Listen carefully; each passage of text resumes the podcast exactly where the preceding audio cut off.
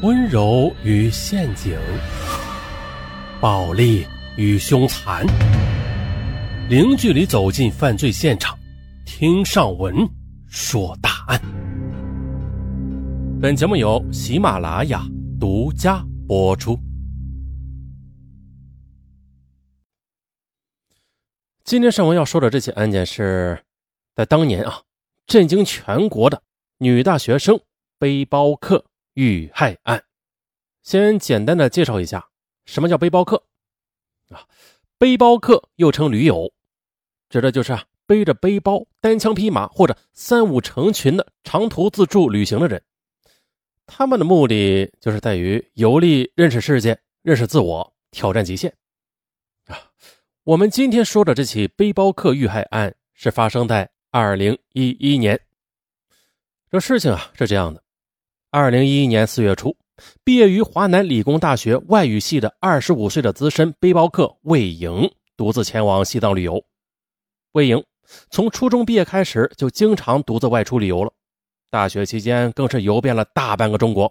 他的独立能力很强，旅游经验也很丰富，在国内几个知名的背包客俱乐部都具有影响力的。但是呢，从四月二十三日起，他突然的就与家人失去了联系，音讯全无。连续几天无果之后，一周后家人报警了，由此便引起了川滇藏三省警方的高度重视，并且纷纷的加派警力四处寻找。同时，人人网、天涯论坛以及中国旅游网、背包客集团网等几大网站的数百万网友也通过各种渠道帮忙寻找。然而的一个多月后，却传来了令所有人震惊的消息：魏莹早在四月二十六日就遇害了。这里说的遇害呀，他不是发生意外，而是被人杀害的。今天啊，就由尚文来带大家一起揭秘这背包客遇害案的幕后真相。二零一一年四月二十五日，家住广州市海珠区的李静一早起床之后，给女儿魏莹发了一条短信，询问她旅行到哪里了。可是这一上午过去了啊，魏莹没有回短信。李静又拨打她的手机，发现已经关机了。哎，李静感到不安起来。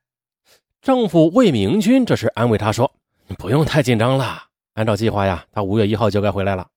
啊，你想啊，这旅行的人经常会因为所处地偏僻，手机没有信号，所以啊，无法与外界联系。”哎，这李静这么一听啊，才稍稍的放下心来。他想啊，女儿在外地数以万计的背包客当中，算得上是出类拔萃的，应该不会出什么事儿的。魏莹是魏明军夫妇的独生女，出生于一九八六年十月。魏明军夫妇啊，早年是经营广告公司，家产数千万。可是啊，他们对女儿并不溺爱，而是着力的培养她自强自立的性格啊，敢拼敢闯的精神。由此呢，魏莹自小的独立能力就很强。魏莹初中毕业之后啊，就利用寒暑假独自前往桂林旅游。考上大学之后，她更是每个寒暑假都去旅游。他呀，还建立了自己的行走博客，渐渐的，他便成为了一名资深的背包客。二零零九年七月，魏莹大学毕业之后，广州一家外资公司聘请他去做翻译。可是啊，他仅工作了三个月，就忍受不了每天繁杂的事务和应酬，辞职了，外出旅游。此后的他便开始了半年工作、半年旅游的生活方式。每次出去旅游一两个月，回广州之后再找一份新工作。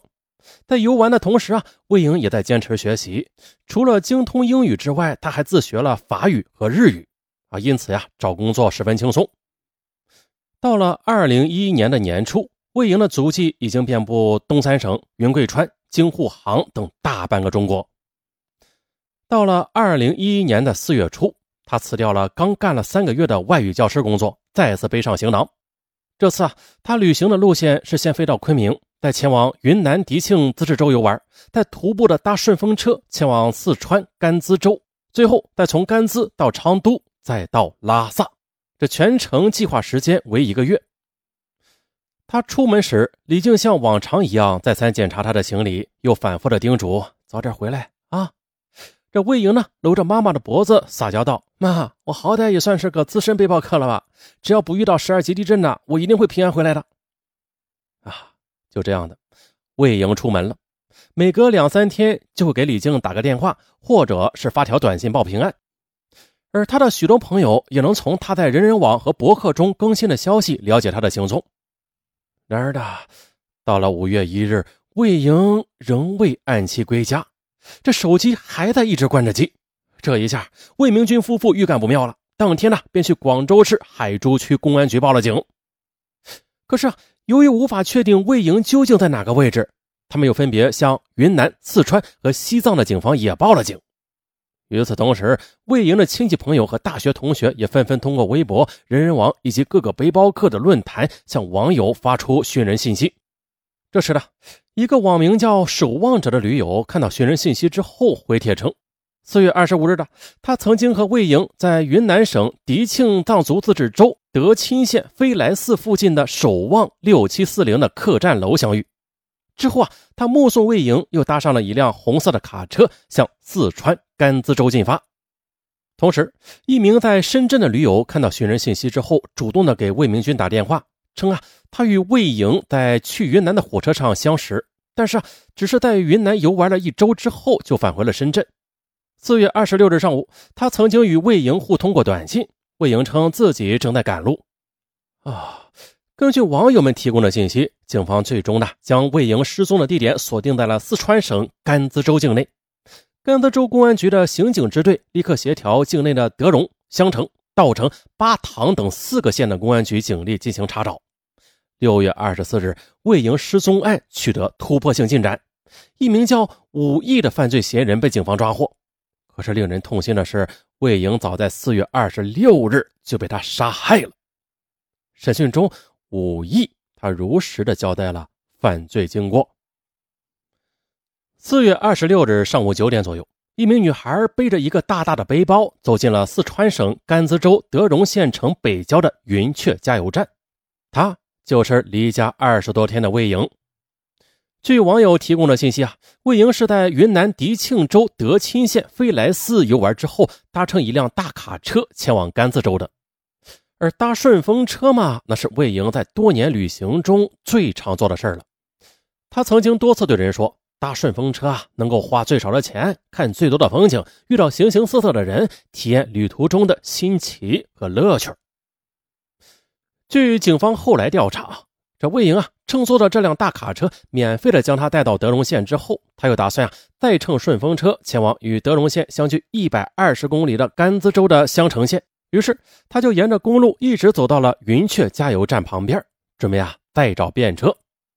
此时，加油站里的车辆稀少，一辆摩托车正在加油。